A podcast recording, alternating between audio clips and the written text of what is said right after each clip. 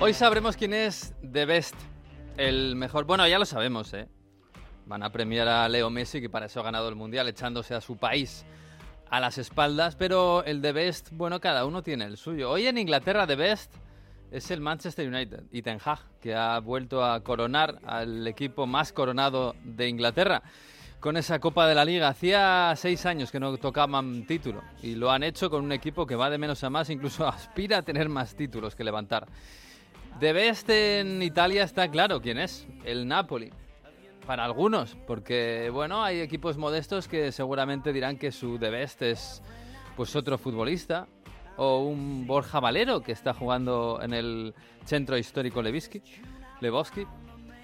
En fin, de best, cada uno tiene uno. Estamos a, a finales de febrero, a principios de marzo. Ya está la Champions aquí, pero estamos a medias y ya hay que elegir quién es el mejor del mundo. En Onda Cero. A ver cómo termina, casi nunca terminan gol, casi nunca terminan gol, casi nunca terminan gol. Messi hasta el fondo, casi nunca terminan gol. ¡Gol! ¡Casi nunca termina el gol! Onda Fútbol. Fútbol internacional con Miguel Venegas. Palla all'area di rigore, si gira Cassano, magico movimento, Balotelli, David Villa darting through the middle. He's got it between the two, and he's won the game for Spain.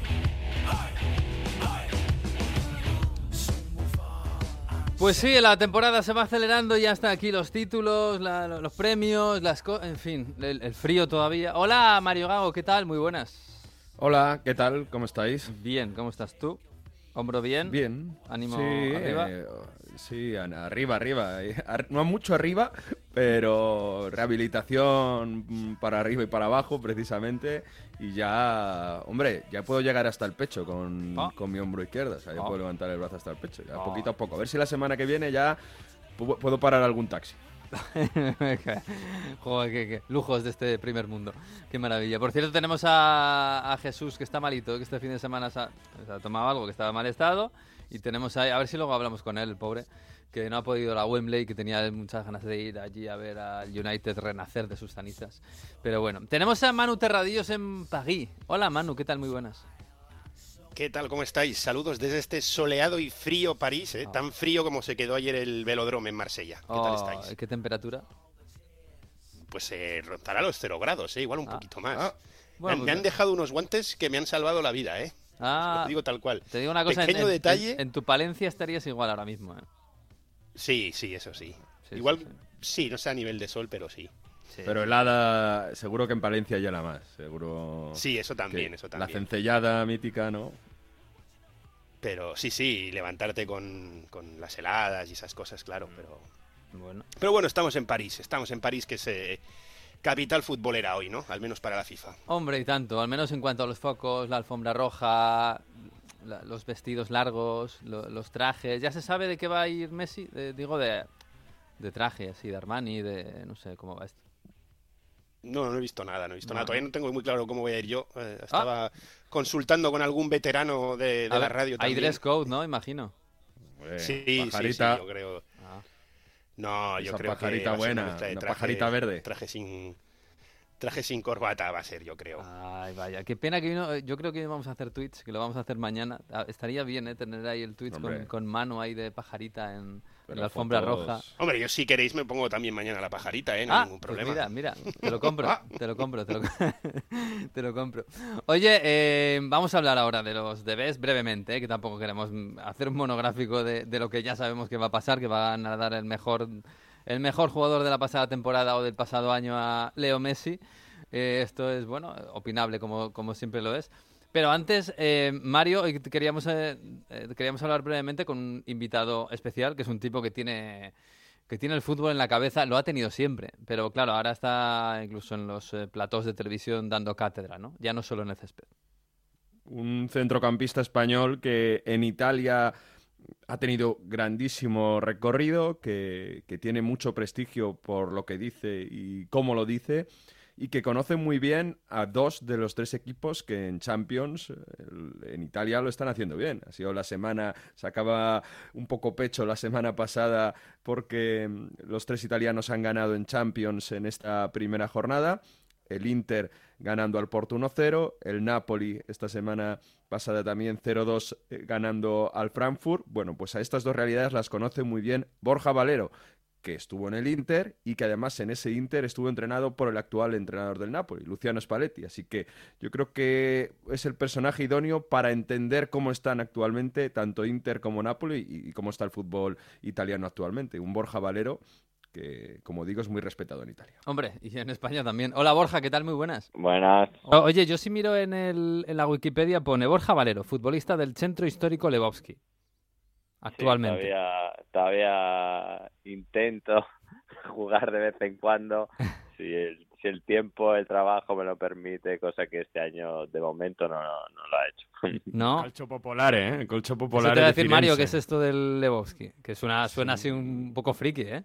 Bueno, que, nos lo cuente Borja, porque eh, de su etapa en Florencia, donde prácticamente Borja te, pusieron hasta hacer, eh, te quisieron hasta hacer alcalde por el amor que te tenían los aficionados de allí.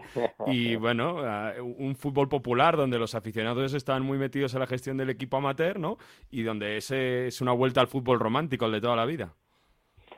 Sí, un poco la vuelta al inicio, ¿no? Donde jugaba solo para divertirme, pasarlo bien, estar con gente tranquila sin tener la presión del resultado, etcétera. Es un club muy muy peculiar porque, como bien has dicho, está gestionado totalmente por los socios. Todo el mundo que quiera ser socio tiene derecho a voto para todo tipo de decisiones. Todo lo que se hace lo lo hacen ellos, de cocinar al utillero, a cualquier cosa que haya que hacer, lo hacen ellos mismos. Sé que oh. eh, muy, muy orgulloso de ser parte de una familia como, como ellos. Qué bonito. Bueno, eso lo que hace es tener arraigo en, en la zona, claro, porque la Toscana ya es. Florencia y la Toscana ya es tu casa, ¿no? Sí, nos hemos ya transferido definitivamente a Florencia. Eh, no es fácil dejar tu país, pero, pero bueno, mis hijos prácticamente han, mi hija pequeña ha nacido y mi hijo ha crecido aquí y yo creo que ahora tocaba a nosotros eh, hacer un sacrificio también por ellos, ¿no? Mm, bueno, no está mal, ¿eh? la Toscana no es mala zona, ¿eh? tampoco, tío. no, no, zona bonita, bonita, ¿eh? Bueno, buen vino. Buen vino, buena vida, bueno, en fin, en general. Bueno, Borja, ¿y, el fútbol italiano qué? Ahora que lo miras, bueno, tú tienes, tienes muchos contactos, claro, has pasado por allí tanto tiempo. El último que, has estado haciendo, me ha dicho Mario, ha sido comentar el, el partido del Inter donde has pasado tú, donde has estado al final de tu carrera. Eh, te iba a preguntar qué le pasa al Inter, pero me parece que es una pregunta complicada, ¿no? Sí, porque no consigue tener resultados continuos durante mucho tiempo en la temporada. Viene, hace un gran partido el otro día con el Oporto, de alta intensidad, defiende bien, el, equipo está metido en el partido durante todo, todo momento y hoy eh, sale al campo con poca energía, el Boloña le pasa por encima, eh, es difícil de, asimilar. A ver si es verdad que ha hecho muchos cambios hoy respecto a la, Champions, pero eh, el equipo no, no ha estado a la altura hoy. He escuchado en ese análisis del partido y, además preguntando a Simón Inzaghi decías eh, que le falta al Inter eh, energías psicofísicas y, sobre todo le, has puesto un poco en un aprieto a, Simón Inzaghi después del partido que decías a lo mejor por la banda derecha Dumfries no era lo que lo que era otros años y por eso ahí le ha quitado el sitio Darmian en partidos importantes, que, es lo que mucha gente se pregunta, ¿no? Respecto al año pasado. ¿Le falta calidad a la segunda unidad del Inter este año, Borja? Pues yo creo que ha, perdido mucho, sobre todo porque tenía un jugador que era diferente, como era Iván Perisic, eh, un jugador que, que tenía la capacidad de regatear, de hacer uno contra uno y el, el jugador que le ha sustituido en ese en esa faceta que es Gossens no tiene ese tipo de características. Uno hubiera pensado que por la derecha podrían haber traído a alguien de ese tipo de características y sin embargo prácticamente Juan eh, las dos opciones son dos laterales, ¿no? Eh, si es verdad que Dumfries ha ido de menos a más eh, desde que ha llegado al Inter, el año pasado acabó jugando muy bien, este año no, no lo está haciendo igualmente, pero eh, las estadísticas dicen que el Inter ataca el casi el 55% de las veces por la banda izquierda, casi todo los goles los genera por la izquierda y los acaba a la derecha. Eh, entonces, por eso iba mi pregunta a Simón Inzaghi y además le hemos visto muchas veces hablando con Dumfries durante toda la primera parte, intentando eh, transmitirle dónde tenía que colocarse y qué tenía que hacer. Y yo creo que ahí el Inter hoy ha tenido bastante dificultad. A mí, a mí me sorprende, Borja, desde la distancia, ¿eh? que el Inter estas dos temporadas eh, no acabe por no competir el título hasta el final. Porque bueno, el año pasado ganó el Milan, que estaba volando. Este año el Napoli, que está volando, le saca ya 18 puntos. Eh, yo creo que es la mejor plantilla del campeonato. No sé si habría que exigirle más en estos dos años a, a Inzaghi. Bueno, el año pasado la luchó hasta el último partido, pero mm. prácticamente la perdió en este mismo partido con el Boloña, que tenía que recuperarlo después de no haberse disputado la primera jornada después del año nuevo eh, y, con un poquito de mala suerte con una jugada del portero acabó perdiendo ese partido y se le escapó la liga.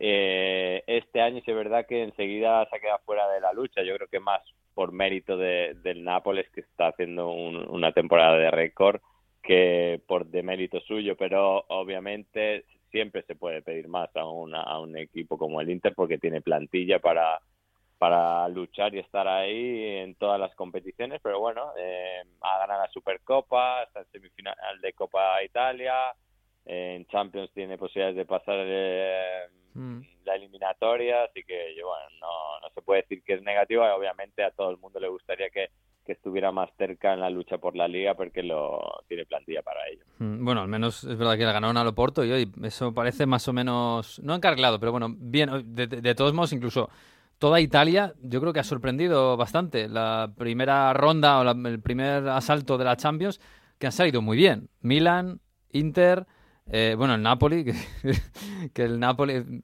Hay alguno que está, que está diciendo que el Napoli es capaz de ganar la Champions y está en este, en, este estado de excitación, de, casi de limitación. ¿Tú lo ves capaz? ¿O ¿Le ves entre los candidatos? Hombre, yo, si tengo que pensar un equipo europeo, eh, pienso al Napoli por el estilo de fútbol que tiene, por la capacidad que tiene de presionar, de defender, me deja poco respiro a los rivales, les da pocas oportunidades ofensivas y luego hace un fútbol muy bonito de ver. Yo creo que, es un fútbol muy europeo, o sea que en una competición como la Champions, en la que los duelos eh, mm, en dos partidos, eh, yo creo que el Napoli puede tener alguna posibilidad. Yo creo que que está haciendo soñar a una ciudad entera y eso yo creo que puede ayudar a que el Napoli pueda llegar hasta muy lejos en esa competición. Luego, es verdad que... Sí, perdona, Borja. No, perdón, eh, es verdad que luego todo el fútbol italiano ha dado un paso adelante. Después de varios años en lo que parecía que, que aparte de la Juventus, todos los demás no, no podían conseguir hacer nada en Europa, yo creo que que todos los equipos se han reforzado bien y, han empezado a volver a tener ritmo europeo que parecía que, lo habían perdido en los últimos años y si el Milan, el Inter eh, y el Napoli están muy bien. Hablabas del, del, juego propositivo del Napoli, qué mérito tiene el amigo Lucianone Spalletti, que tú estuviste con él en el Inter. Eh, qué personaje es, primero, eh, esa forma de comunicar y luego eh, se habla mucho aquí en Italia de que él es el verdadero líder, ¿no? De, cómo ha convencido a estos chavales para sacar lo mejor de sí, ya no solo de Caraskelia y de Osimen, sino incluso gente como Lobotka que había estado en otros sitios que, no había rendido tanto, cómo llega Kim en defensa y es un auténtico muro y, hace olvidar a, a cómo es Luciano para cambiar un, equipo y una actitud de toda una plantilla tan de manera tan radical. Bueno, tiene un, tiene un carisma espectacular. Eh, tiene un modo de comunicar que si consigue meter a todos en, el mismo carro y llevarlos en la misma dirección, eh, todo, todo sale muy bien con un porcentaje muy elevado. Eh, luego tiene ideas de fútbol muy buenas. un entrenador de su edad podríamos pensar que, que tiene conceptos claros y que siempre piensa del mismo estilo de jugar y no cambia. Y, sin embargo, es uno que siempre intenta mejorar su propio estilo, eh, viendo a otros entrenadores, preguntando a jugadores, Eh, y esto di- habla muy bien de lo que de lo que es Spalletti, ese fútbol tan propositivo con una línea de cuatro tan ofensiva, como has dicho tú, eh, descubren a un King que nadie conocía y que hace olvidar totalmente a Koulibaly, que, es- que era un referente en Nápoles. Encuentran a Kvaratskhelia eh, de la nada y hace una temporada increíble. Hace que Osimhen todavía llame más la atención, que marque más goles. Lobotka es el caso más llamativo porque ha hecho de él un futbolista totalmente completo que está dominando el centro del campo, juega todos los minutos de todos los partidos a un nivel increíble. Yo creo que Spalletti eh, ha sido muy inteligente en saber sacar el máximo de todos los jugadores que tenía a disposición y de los nuevos que han llegado. Pues eh, sí, pues la verdad es que sí. Parece un milagro, pero, pero el milagro continúa y va a ganar la liga y vamos a ver qué pasa en la Champions. Em, Borja, antes de despedirte, yo no quiero mm, perder la oportunidad de preguntarte precisamente por la Champions y por el Madrid. Tú has salido de allí, de esa casa, la conoces bien, pero ahora estás fuera, en Italia. E- e- Esta historia de, de lo que le pasa al Madrid en Champions, en campos muy difíciles, en partidos que se ponen muy difíciles, que acaban ganando, no sé cómo se ve desde, desde la distancia y desde el tiempo. O sea, porque, claro, a nosotros desde aquí nos es muy difícil analizarlo y, y verlo, pero me imagino que en el extranjero se dirá, bueno, ¿esta gente qué hace? Pues, pues mu- se ve prácticamente igual, porque ah, no se, no se le ve lógica a veces, ¿no? Yo hice una entrevista a Valdano hace un año antes del clásico y lo definió como una relación mística, ¿no? Con, con esta competición, con la competición europea, ¿no?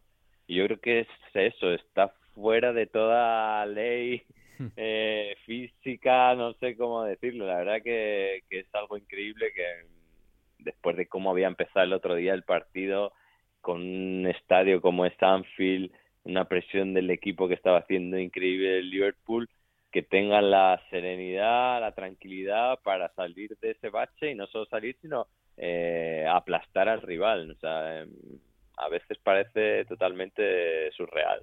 Sí, sí. ¿Ves a alguien que le pueda que, que esté por encima la Champions y que, que le pueda meter mano al Madrid? Claro, es, bueno, esto es fútbol, ¿no? Pero Eh, ¿tienes sí, alguna apuesta para, para el final, tal y como están los grandes, que más o menos parece que están todos medio regular? Sí, es verdad que no, que este año parece que no hay nadie que, que sobresalga por encima de todos los demás, pero bueno, como has dicho, la Champions es diferente al final. eh, cada eliminatoria va analizada de forma individual, sin pensar en lo que haya pasado antes, en lo que vaya a pasar después. Eh, el City el otro día, por ejemplo, no hizo eh, su mejor fútbol, pero mm, si pasa la, la eliminatoria y te toca, eh, obviamente es un rival complicadísimo en el que no hay que infravalorar en ningún momento. Está claro, está claro. Bueno, pues Borja Valero, futbolista del Centro Histórico Lebowski, cuando le apetece, que le mola mucho, y, y un tipo que tiene en la cabeza el fútbol desde hace mucho tiempo. Te agradecemos este ratito de radio un- y te mandamos un abrazo, Borja. Pues nada, gracias por la llamada y un abrazo para todos. Chao, chao. Abrazo. Ruisselantes. Je l'ai trouvée sur un toit, dans sa traîne brûlante. Ay, qué bonito, ¿eh? qué bonito viajar de Florencia a París. La verdad, qué bonito nos está quedando. Hola, eh, Manu. em, bueno, decías que París hace frío, pero esta noche va a estar caliente, caliente de, de fútbol, de estrellas, de glamour y todas estas cosas que, bueno, a mí no me acaban de llenar demasiado, pero bueno, visten. Sí, la entrega de los The Best. Mm. Esto es la FIFA. los Esto es la mejores. FIFA, no es el Esto Balón la. FIFA, sí. Es, es diferente. Estuvieron juntos seis años y luego se separaron. eh, con la novedad además de que este año cuenta el Mundial. Normalmente eh, el Balón de Oro, que luego lo cambiaron, daba el premio al mejor de- del año y la FIFA al mejor de la temporada. Balón de Oro lo ha querido cambiar para ajustarse un poco a los nuevos tiempos y ahora la FIFA ha dicho que, hombre, que ya que teníamos Mundial en 2022, que esperamos un poquito. Sí, en realidad el Balón de Oro, el- el- yo creo que el cambio está bien, bien pensado, pero ojo, lo podían haber hecho un año después. Justo este año, que es el, el Claro. Mundial en invierno en otoño, pues lo podían haber hecho ahora, pero bueno, pues, sí, total, ¿qué más da? Ta- También te digo que el, el prestigio lo tiene el Balón de Oro, pero en los últimos años yo me he quedado con que eh, The Best se lo dieron a Lewandowski y el Balón de Oro no. Y eso A ha sido una gran injusticia. ¿eh? Sí, sí, le- eh, sí, y todos sabemos ah, para quién va a ser el premio eh, esta noche, que va a ser para Leo Messi. ¿Estamos de acuerdo en que Messi le den el, el de Best? ¿Los tres estamos de acuerdo?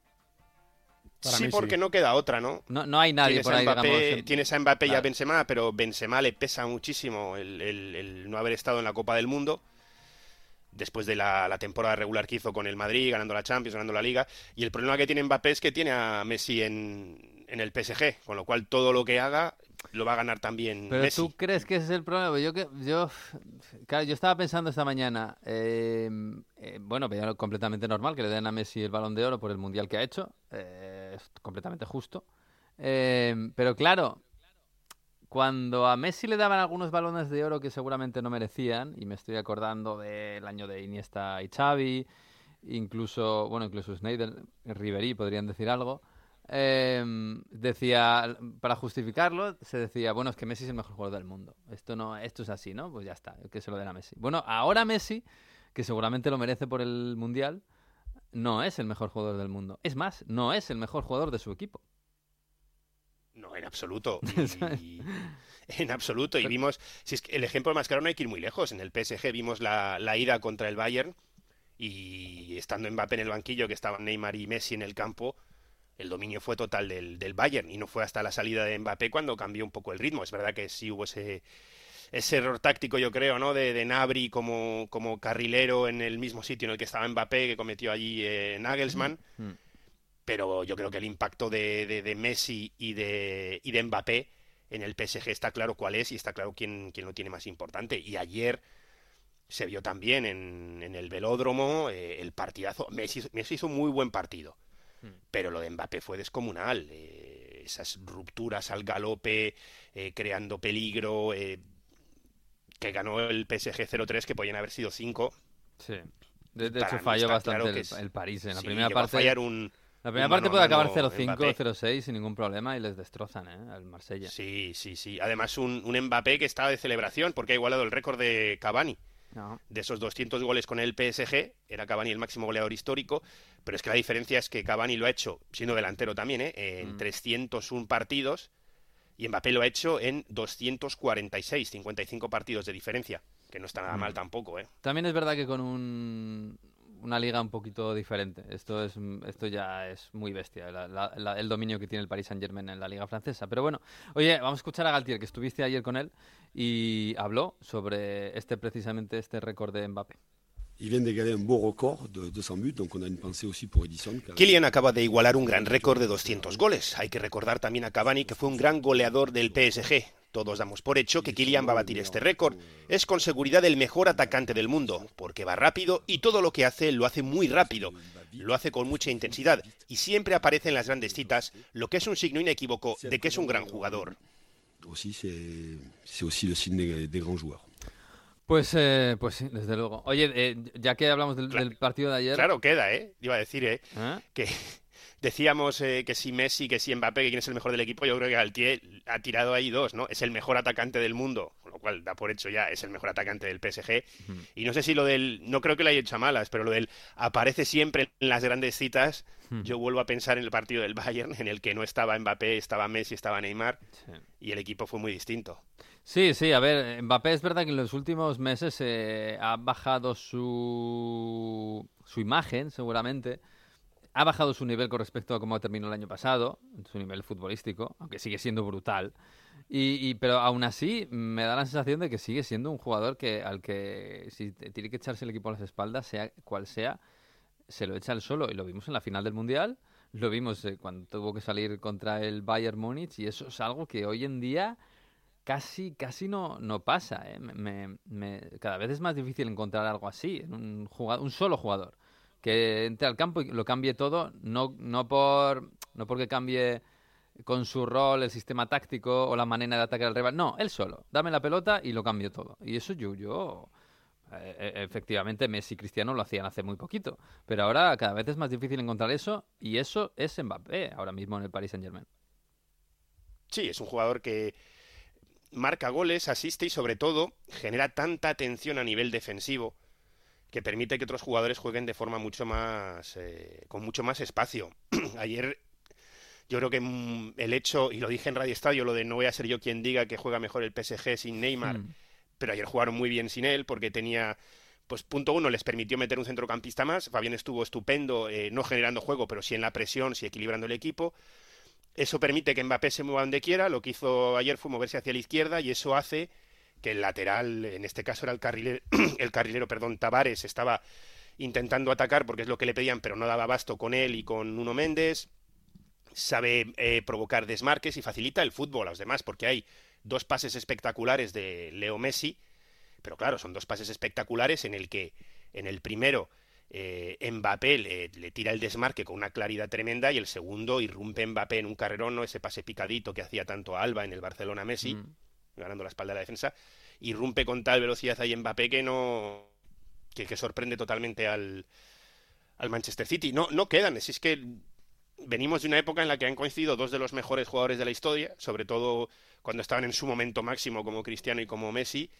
Y ahora pues nos tenemos que ir quitando un poco de eso, ¿no? Después de vivir, es un poco como el tenis, que hemos tenido a los tres mejores de la historia para mí pr- prácticamente juntos. Tenemos que ir quitándonos un poco, nos queda Mbappé, Haaland también, aunque tiene mm, una forma de jugar en la que igual entra menos en contacto con el balón, pero claro, eh, es difícil encontrar jugadores que sean capaces de lograr algo así. Sí. Mira, datos de Miguel eh, Manu, datos de goles a- por partido que en Italia se está comparando mucho esto porque Osimhen está superando a Mbappé a gol por partido. Mbappé marca un gol, eh, perdón, Mbappé marca 0,81 goles por partido. A 0,81 goles por partido, que es la mejor media de Europa, menos que está superada por el bicho Haaland, que marca 1.13 goles por partido. Jo, 1.13. Estamos hablando de goles en liga, ¿eh? Y el amigo Víctor Osimhen, que como tuvo su lesión y demás, ahora está en una media de 0,95 goles por partido. Así que de goles por partido la clasificación ahora mismo está Haaland 1,13, Osimhen 0,95, Mbappé 0,81 y Benzema 0,79.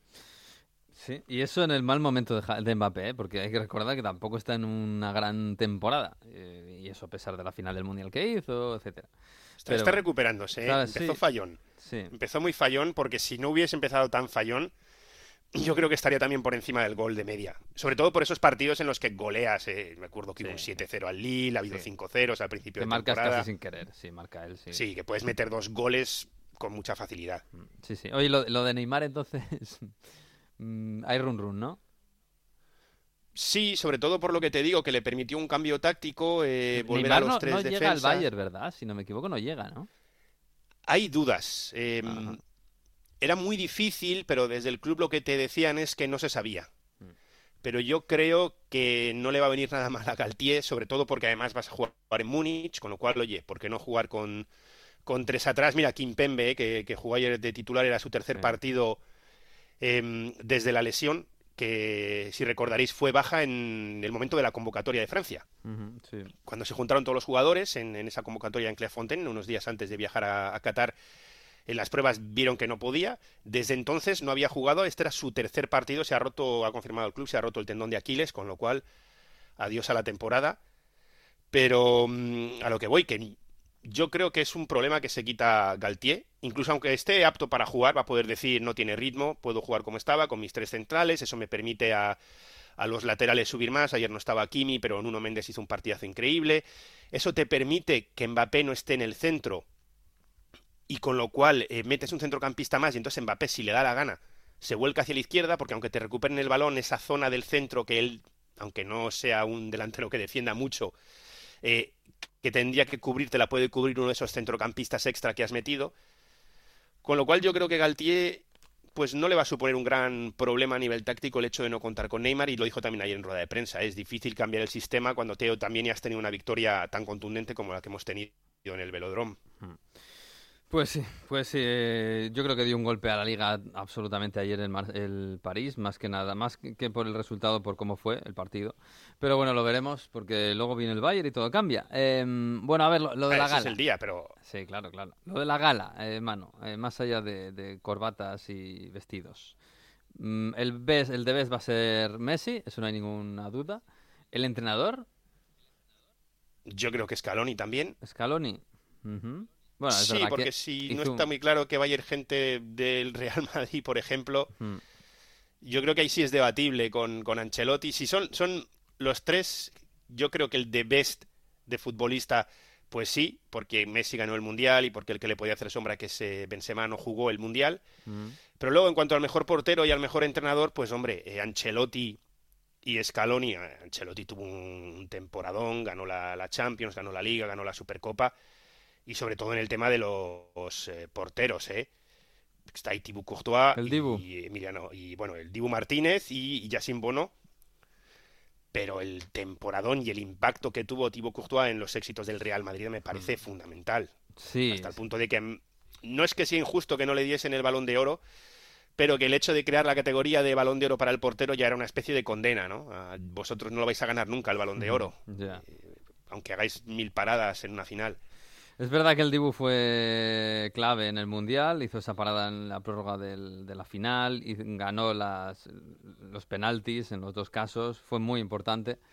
Joder, pero es verdad que fue tan bestia lo que hizo Courtois. Claro, ya nos queda muy lejano, ¿no? Es que el fútbol es una máquina de Es que el Mundial el eclipsa todo, ¿eh? Claro, sí, sí, sí, El pero, Mundial eclipsa todo. pero lo que hizo lo que hizo Courtois en la Champions del año pasado, a lo mejor sí que debería eclipsar. No lo sé, ¿eh? No lo sé. Pero fue tan bestia que, que es algo que yo no he visto en mi vida nunca tanto en la final y en la semifinal y en el cuartos también.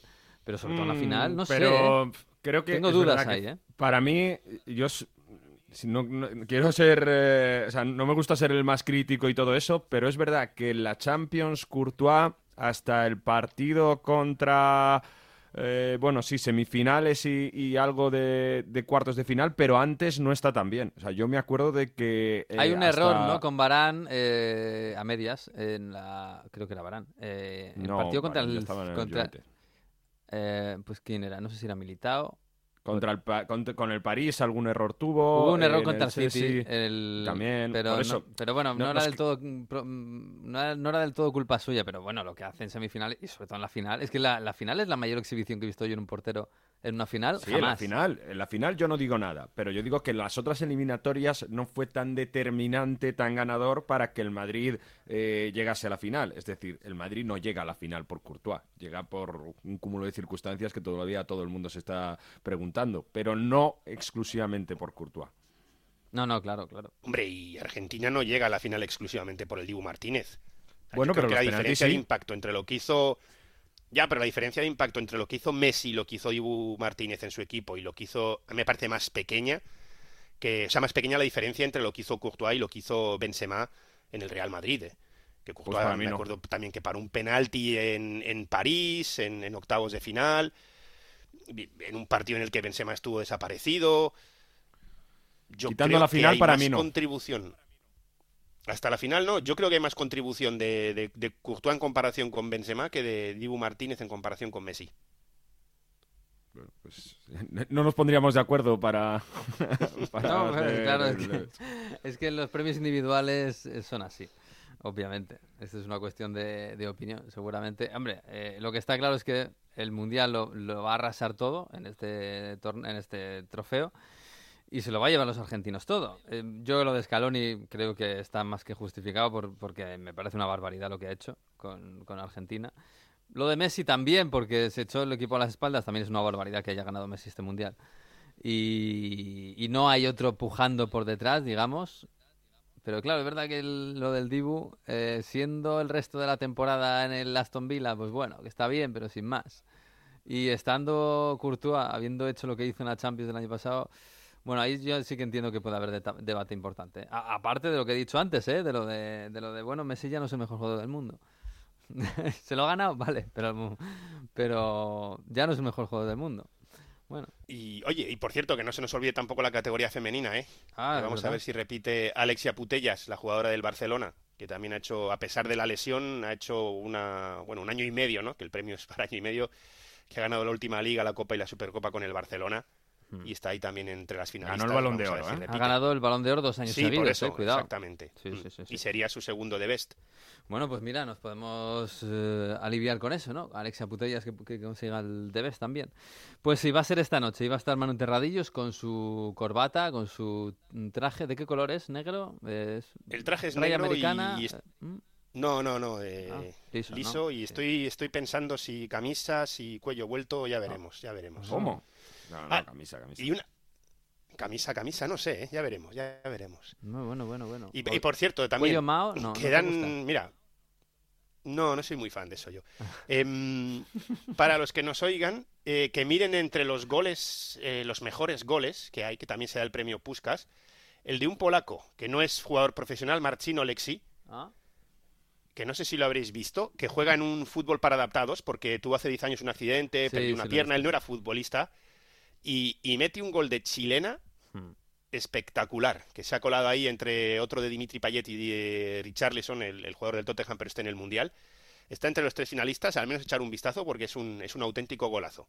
Pues lo veremos, lo veremos. Y esta noche, en Radio Estadio Noche, con Héctor Gómez, ahí estará Manu Terradillos para contar de Best, con su traje serio, negro, y con su camisa blanca, y con su corbata. corbata.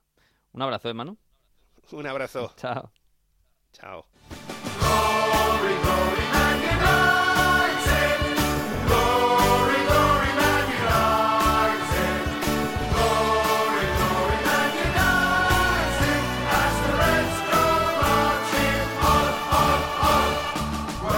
Hubo una época en la que esto sonaba todos los años, pero esa época se fue, se fue, se jubiló, vaya.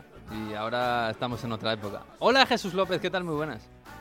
Hola, ¿qué tal? ¿Cómo estáis? Bien, nosotros estamos bien. ¿Tú estás bien? yo, no, yo muy bien, no, pero No, bueno, ¿no? en fin, poco a poco. Jo, te has quedado sin Wembley, sin el título de Tenag. Hay que ver. El- Me he quedado sin, sin el primer título del año, pero bueno, ya habrá más, esperemos. Eh, Bueno, bueno, bueno. yo os, os- os traigo un, una- un dilema muy bonito. A ver. A ver qué os parece. El Manchester United puede decidir si le quiere dar o no una medalla de ganador del torneo a Cristiano Ronaldo. ¿Qué Oh. os parece? Oh, bueno. Hombre, siempre quedas Eh, bien, ¿no? Si se la das. Ha jugado partidos de la competición, por Claro. tanto. le- No, le- no, no ha jugado de la, Liga, de la Copa Ni de un Liga. minuto. Nada. Ni No. un minuto. Ha- Han jugado 27 jugadores eh, y el United recibe 30 eh, medallas. O sea que puede decidir qué hace con esas tres medallas que sobran. Hombre, una, una será para Dubrovka, imagino. Claro, Dubravka puede decidir otra cosa muy distinta, porque Du- Dubravka puede tener una de ganador y una de subcampeón. Porque, porque han jugado los dos. Bueno, jugar, jugar. Pero sí, estaba ayer en, en Newcastle. Eh, bueno, yo creo que siempre quedas bien, No, no, ha jugado, perdona, Dubravka perdió ayer la final porque estaba en el Newcastle, Claro. eh, eh, pero ha jugado la competición con el United. Claro, claro. O sea, ha perdido y ganado la final a la vez. sí, sí, sí, sí. Y, puede- y es el único jugador del Newcastle que puede eh, llegar mañana al vestuario con una, con una medalla de ganador. Sí, que habría quedado feo que ayer llegara, eh, se uniera a la celebración, claro. Pues Sí, habría quedado eso- feo. eso estaría mal. Pero campeón es, es campeón. Lo de Cristiano ya no lo sé, ¿eh? no, no lo sé. Pero siempre quedas bien, ¿eh? Con estas cosas, una vieja gloria, ¿no? Le mandas la medalla y dices, toma, congratulations, eh, tal, campeón, no sé qué, ¿no? Igual se la manda, se la manda de vuelta, eh, vete a saber. Sí, bueno, pues ya eso es, cada uno hace el gesto que quiera hacer. Que por cierto, Cristiano ha marcado otra vez este fin de semana tres goles. Pero bueno, está ahí. eh, Auguri. Está en otras cosas. Que, que, bueno, no sé si esto es el principio de una bella historia para el Manchester United, Jesús. Pero hacía seis años ¿eh? que no, no levantaron un título. Sí, mucho. A ver, es verdad que también pasó con Mourinho, que cuando empezaron a ganar alguna cosa, eh, también todos pensamos esto es el inicio de una bonita historia de amor entre Mourinho, el United y los trofeos, y, y finalmente no fue así, porque solo ganó una Copa de la Liga y, y una Europa League. Así que bueno, vamos a verlo. Desde luego que las fundaciones parecen sólidas y parece que sí que puede ser que el United esté de vuelta. Vamos a verlo. Aquel equipo de Mourinho yo creo que se vio superado por la aparición de- del City y el Liverpool en aquellos momentos de 2019 que fueron dos absolutos monstruos y que, y que no dejaban eh, nada a, a nadie seguirles ni de cerca, ¿no? Eh, era muy complicado. Y por ahí yo creo que también vino un poco eh, el problema de aquel proyecto. Este es nuevo y vamos a ver, de momento el Liverpool no parece que esté en ese grandísimo momento. El City ahí, ahí, parece que se cae, pero al final siempre vuelve. Vamos a ver qué pasa en esta liga. Así que vamos a verlo. Eh, Desde luego que eh, hay un camino bueno. eh, ya ha estado Ten Hag bailando en el, eh, en el campo de Wembley, ha estado eh, hablando largo y tendido con eh, Sir Alex Ferguson, ya son los mejores amigos del mundo. Hmm. Así que vamos a ver qué es lo que pasa. Teniendo en cuenta lo rapidito que se subieron al, al carro con eh, Ole Gunnar Solskjaer, que tampoco había ofrecido tanto, yo creo que ahora van a hacer de Ten Hag un nuevo dios. Así que va a tener todo en su mano y toda la autoridad para hacer, deshacer y tratar de, de impulsar a United hacia arriba. Bueno, vamos Las a ver. cosas bonitas que tiene el fútbol, Miguel Jesús, es que precisamente Tenag fue el eh, verdugo del último título que ganó el Manchester United en esa Copa de, la- de Europa League que decías Jesús, porque era el entrenador de aquel Ajax que perdió en El Solna, verdugo, en no, la Suecia contra... La, la víctima, perdón, sí, la víctima de, de ese Manchester United de, de José Mourinho y ahora, bueno, seis años después es el ganador del, del primer título, Aquel que para mí que, cierto, lle- llevaba el nombre de Yago Aspas y, y Guidetti lo mandó a... Oh, no me digas. equipo, Pero bueno, No me verdad, digas. es verdad. Vaya, No, iba a decir que Tenaga, para mí ha cambiado el equipo radicalmente. La final, Sí, sí. todos los jugadores que tenían que estar a, a buen nivel lo estuvieron. Desde De Gea haciendo paradones, a Casemiro estando en todos los lados, tanto robando, ganando todos los duelos individuales, marcando de cabeza. Lisandro eh, con la cabeza medio abierta, ganando todos los contrastes. Y luego Rashford, que está a un nivel excelso.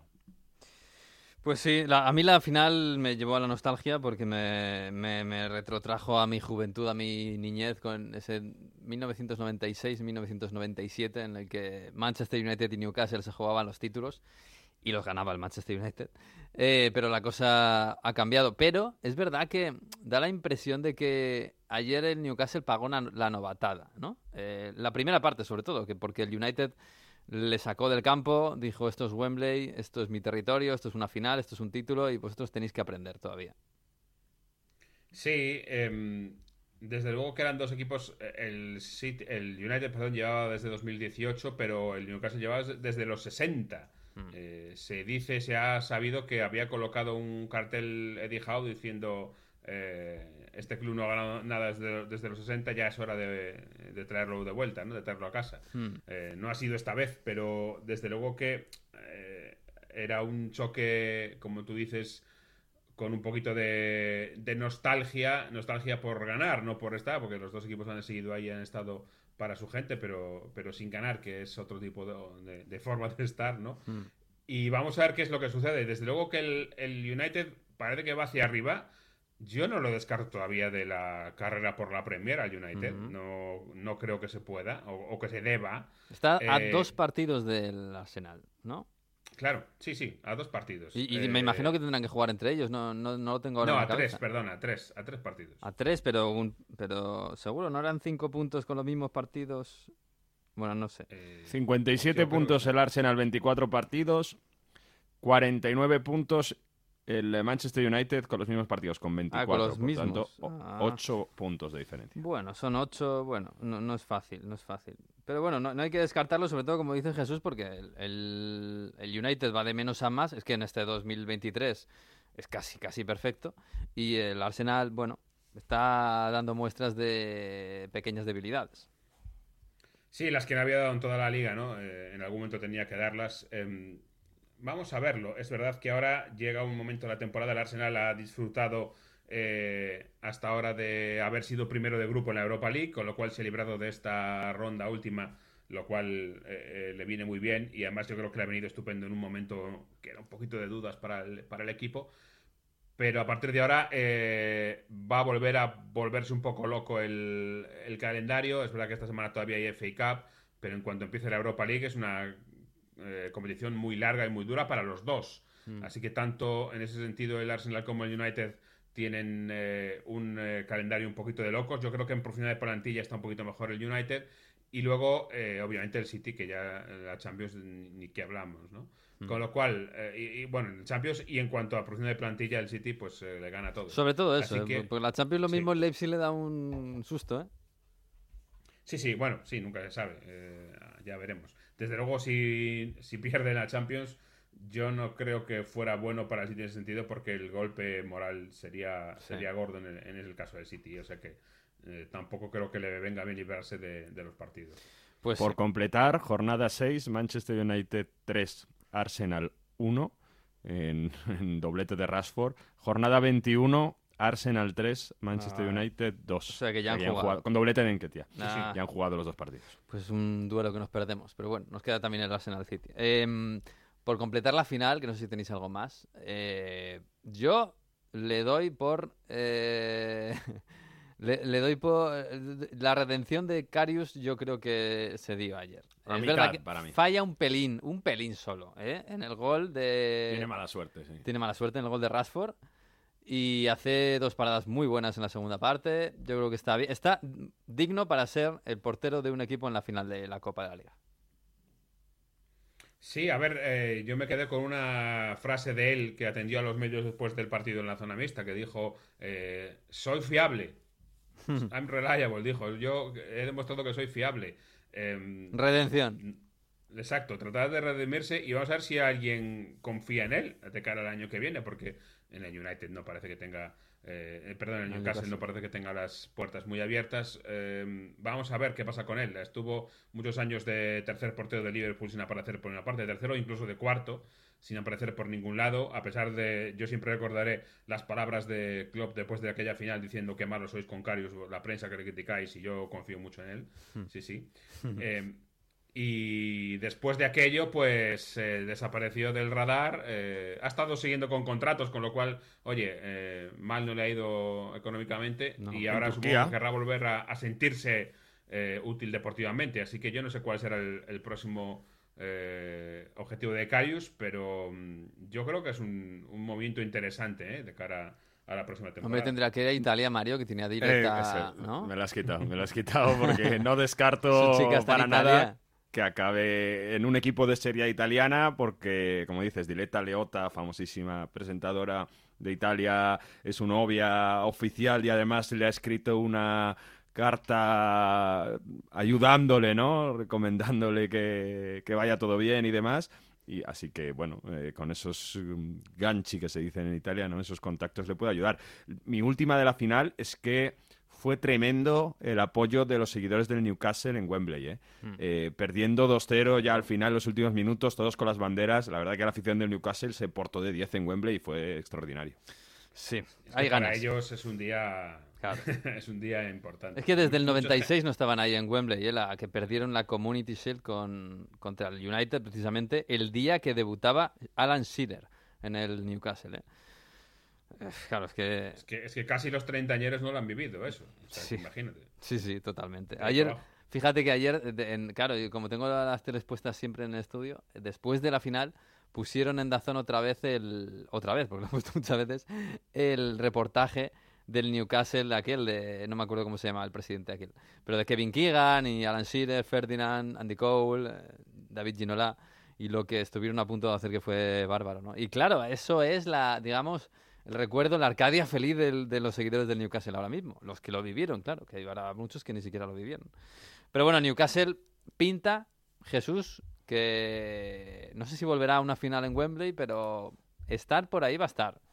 Me- por lo menos. Debería, debería. Y de hecho, vamos a ver, es que no olvidemos que el Newcastle está ahora a cuatro puntos del cuarto, que es el Tottenham, con dos partidos menos. Hmm. Es decir, eh, que tiene en su mano eh, todo esto. Y solo está a ocho puntos por debajo del Manchester United con, con un partido menos. O sea que tampoco es una diferencia gigantesca. Está haciendo una temporada muy meritoria el equipo de Howe. O sea que a mí no me sorprendería de momento verlo en la Champions el año que viene, que ya es, eh, es mucho decir. ¿eh? En la Premier ser cuarto es, es un, un logro absolutamente fundamental, entre otras cosas, porque para eso tendrá que dejar fuera a Liverpool y a Chelsea, entre otros. Ya.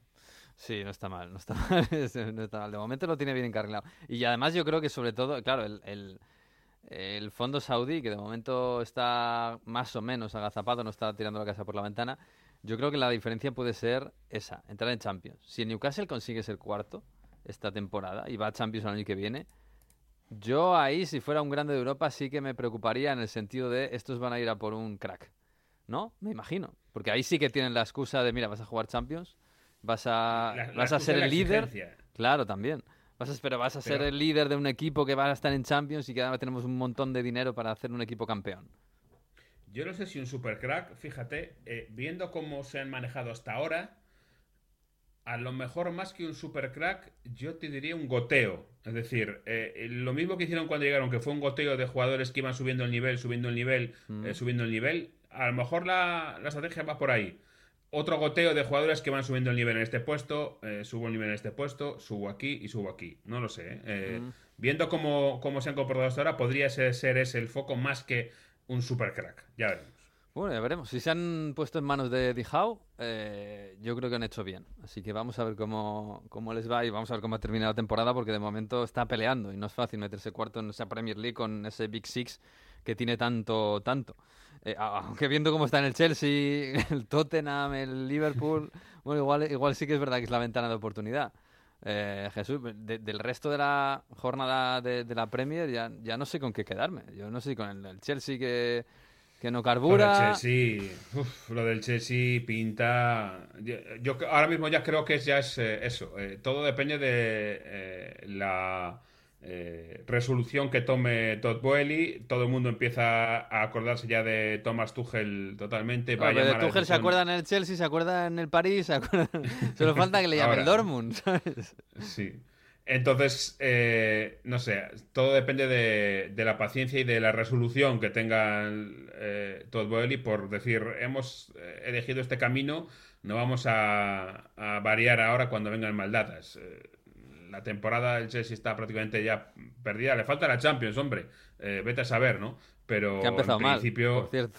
Sí, sí, eh, no, no tiene pinta de que vaya a ser un gran año para el Chelsea en la Liga y tampoco en la Champions. Eh, no sé, no sé si esperarán a que acabe la temporada para tomar decisiones, pero eh, vino con toda la fanfarria de este es el entrenador para nuestro proyecto, este este es el que cree en nuestra forma de trabajar y mira dónde está el Chelsea. Vamos a ver qué es lo que sucede.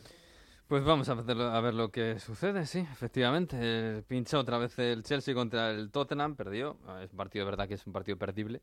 Eh, el Liverpool sigue, bueno, con ese partido entre guerras, entre el, el Madrid. Que, El que- Liverpool sigue igual, ¿eh? El que está para hacer el Liverpool cero eh, ha sido otra vez. sobre todo fue un partido, de- un partido soso y triste, que eso en el Liverpool no suele pasar.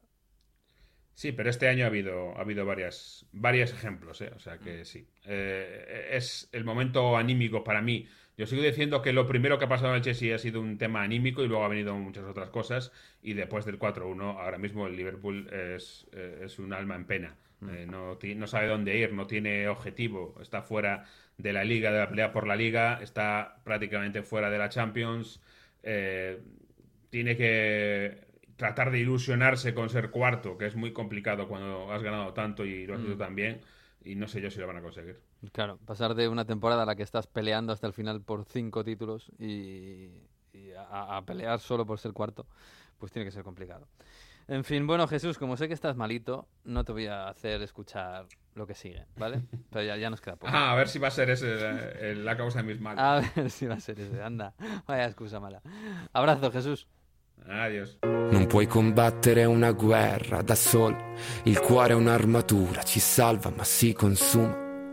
A volte chiedere aiuto ci fa paura, ma basta un solo passo come il primo uomo sulla luna, perché da fuori non si vede quante volte hai pianto, si nasce soli e si muore nel cuore di qualcun altro. Siamo angeli con un'ala soltanto e riusciremo a volare solo restando l'uno accanto all'altro.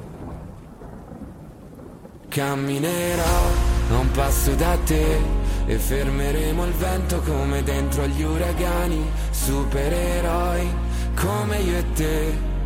Se avrai paura allora stringimi le mani perché siamo invincibili vicini e ovunque andrò sarai con A ver. Mario, seguimos viviendo de Superhéroe. San Remo.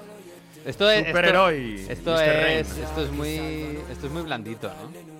Sí, guay, la performance que hizo en San Remo con los chavales cantando estuvo muy guapa y le Sí. valió para ser el tercero. Ya sabemos que Mark Mengoni era inalcanzable, pero bueno, tiene este rollo rap ahí con el tono melódico con los chicos y está guay, ¿no? Superhéroe.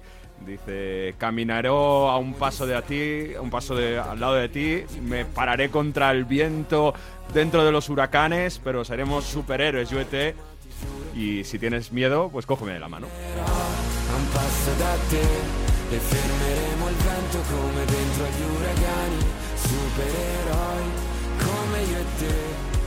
Se avrai paura allora stringimi le mani perché siamo invincibili vicini e ovunque andrò sarai con me, supereroi solo io e te. Bueno, es muy coreable, ¿no? Eh, muy Sí, para, claro. un, para El un ritornello, conciertito, un, un festivalero, ¿no? Está bien. En, eh, en italiano el estribillo se dice el ritornello, eh, la parte que se repite, y Sí. es súper pegadiza y, y se queda. Y bueno, por eso he hecho buena canción. Además, eh, ya sabes que está San Remo y el post San Remo, que, que es lo que vengo trayendo mucho aquí. Y en las listas de Spotify, eh, aunque no quedase tercero, es de lo más escuchado. O sea, mm, más allá de lo que pase esa semana, es de, los, de las canciones que está permaneciendo y que te puedes escuchar en algún bareto, en i Murazzi de Torino, o, o en Porta Venezia, Milano, o en la Plaza de Pivisito da Napoli, en estos Ah. sitios donde se sale a tomar un spritz. O sea, que tú sales ahí a tomar el aperitivo y ya te tienes en la cabeza ritornero. ¿no? Claro, claro,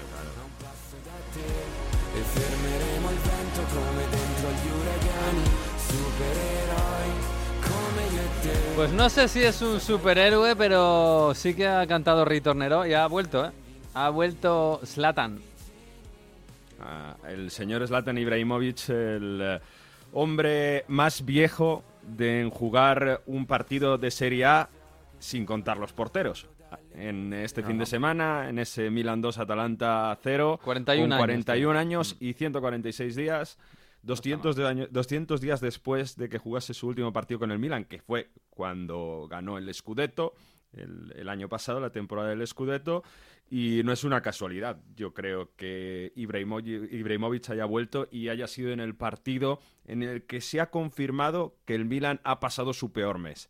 Ese eh, Milan que no daba esa sensación de competir, ese Milan que en el derby salió con defensa de tres y salió demasiado encerrado y permitió que el Inter dominase eh, bastante. Bueno, pues al final Pioli insistiendo en eh, ese nuevo esquema 3-5-2 con Rafa Leo centrado, con Teo Hernández de, carrilero con más presencia en el ataque, le está funcionando. Y le está funcionando sobre todo en, la fase defensiva, porque otra victoria eh, sin recibir goles, 2-0 como decimos al Atalanta, es la cuarta victoria consecutiva de la temporada sin recibir goles. Veníamos del cortomusismo 1-0 al Torino, 1-0 al Tottenham, 0-1 al Monza. Bueno, además se marca otro gol. Por tanto, es la consolidación de que se ha pasado lo peor, que ha pasado la crisis. Y además eso, con golazo de Teo Hernández, eh, con la vuelta de Ibra y con la sensación de que todos están unidos de nuevo. El diablo e tornato han, han eh, titulado aquí, ¿no? Ayer era el diablo contra la dea, el, de- el diablo contra la diosa Atalanta. Y en medio de ese diablo, el jefe, como decimos, es Ibrahimovic, que después del partido atendió a las teles y decía, bueno, que mm, yo estoy aquí para ayudar, sí, pero yo no estoy aquí para jugar los últimos 15 minutos como he hecho hoy. Yo vengo a jugar, porque si no, mira, escúchale. Devo stare qua per quello che ho fatto un anno, 5 o 10 anni fa, invece di quello che sto facendo adesso devo, devo- devo esserci perché se non porto risultati non... e poi se, se penso che devo eh, giocare solo gli ultimi 5-10 minuti meglio che sto a casa. Chi pensa così è già finito, devo giocare tutta la partita. Debo Quien- jugar quien todo el piensa partido. así está acabado. Sí, el que, el que piensa que solo estoy aquí para jugar los 15 minutos, para eso me quedo en casa. O sea, que voy a ver y voy a dar fastidio a los compañeros, a los, eh, a, los compañeros de ataque, ¿no? Tanto a Giroud como a Leao y demás. Luego tuvo, eh, para lo que veáis, que es, es Ibra es el líder, ya hemos dicho, de este, de este mm, Milan de Stefano Pioli. Claro, le preguntaban por, oye, ¿vas a ayudar a convencer que renueve Leao? Y decía, dice, bueno, yo me he bajado el sueldo para que le puedan subir. Dice, "Uy, pues no, a lo mejor no va a ser suficiente, ¿no? Y, y motivando también para ver si de Ketelar eh, finalmente se muestra, que lleva una temporada, de momento no ha demostrado nada, el que ha sido el fichaje más caro de esta de este tema del Inter, ¿no? De esta, perdón, de esta, mm, de esta temporada en el Milan. Así que, bueno, va a ser importante mentalmente y también no es una casualidad que desde que ha vuelto a las convocatorias se ha acabado esta crisis del Milan, ¿eh? Un Mm. Milan que contra el Tottenham lo hizo bien, supo gestionar el partido y a ver cómo evoluciona tanto en Champions como en esa lucha por el segundo puesto, donde actualmente es segundo, igualado a puntos al Inter de Simón Inzaghi. Pues sí, y, y, oye, fue canchero contra, contra, el, contra el Chelsea, contra el Tottenham, contra el Tottenham, y, y está empatado con el Inter, que en realidad es estar empatado con los primeros eh, humanos, porque lo del Napoli no, no es humano. Bueno, ¿alguna cosa más que, tengas, que te dejes en el tintero? Sí, del Milan precisamente ha sido la semana en la que se ha confirmado que mm, el Milan ha roto con San Siro, ya lo hemos comentado en este programa. Mm. El proyecto ese de San Siro, la catedral, eh, sonaba todo muy bonito para 2027, 2028. Ya os dije que la política en este país, en fin. Vale. Eh, y además ha habido elecciones en Lombardía, un poco con una participación de, de cercana al 40%, una hasta hace una semana. Está, está Es Italia, la política, macho. Me centro. Eh, el Milan ha dicho que basta, o sea, no puede ser que llevemos un año solo para ver si se aprueba el proyecto. Así que Jerry Cardinale, propietario del fondo americano que es eh, mayoritario del, del Milan, ha decidido que van a hacer el estadio ellos solos, sin el Inter, que no van a esperar a ver qué pasa para hacer una sociedad conjunta, que van a empezar a proyectar y a estudiar un estadio donde el Milan juegue sus partidos y donde el estadio sea de propiedad suya, que deje de ser público, como, como ahora San Siro. Por tanto, eh, comune, ayuntamiento, eh, quedaos con el, con el estadio y nosotros a buscarnos la vida. El Inter por ahora no ha dicho nada, podrían quedarse San Siro ellos solos. El caso es que, bueno, hay ruptura total y a ver qué pasa con... A ver qué pasa con esa construcción, nuevo proyecto, pero Cardinale, ya te digo, que ha estado en Italia y ha estado en Milán para, para intentar romper esta situación porque estaban bastante cabreados que no evolucionaba. Bueno, pues a ver qué hacen con San Siro el ayuntamiento. No, no sé para qué lo va a querer. No, lo quieren tirar, claro. Por esto, Ya, esto ya, pero a ver qué eso. hacen con él. Pues o, o sigue el Inter o se queda para espectáculos o como... Tanto A espectáculo lo mejor sede, para- sede de la selección italiana, aunque ahora está siendo Roma, pero sí, Uf. sí, bueno, hay, los grandes conciertos siempre se hacen en San Siro, los que llenan absolutamente todo. Es el recinto más grande de, de Italia para, para Mm. espectáculos y para, para cualquier cosa. Bueno, pues veremos, veremos lo que pasa. En fin, nos vamos a marchar.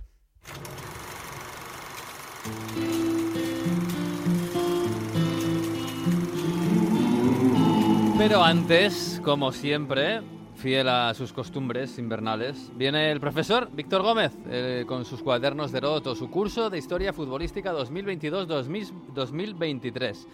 ¿De qué nos hablará esta semana el profesor? Una triste noticia sacudía a Italia días atrás. Fallecía en el hospital de Perugia a los 82 años el entrenador Hilario Castañar. Fue entrenador del Perugia de los Milagros. También dirigió al Lazio, a Milán en la Serie B, con la que consiguió un ascenso rosonero.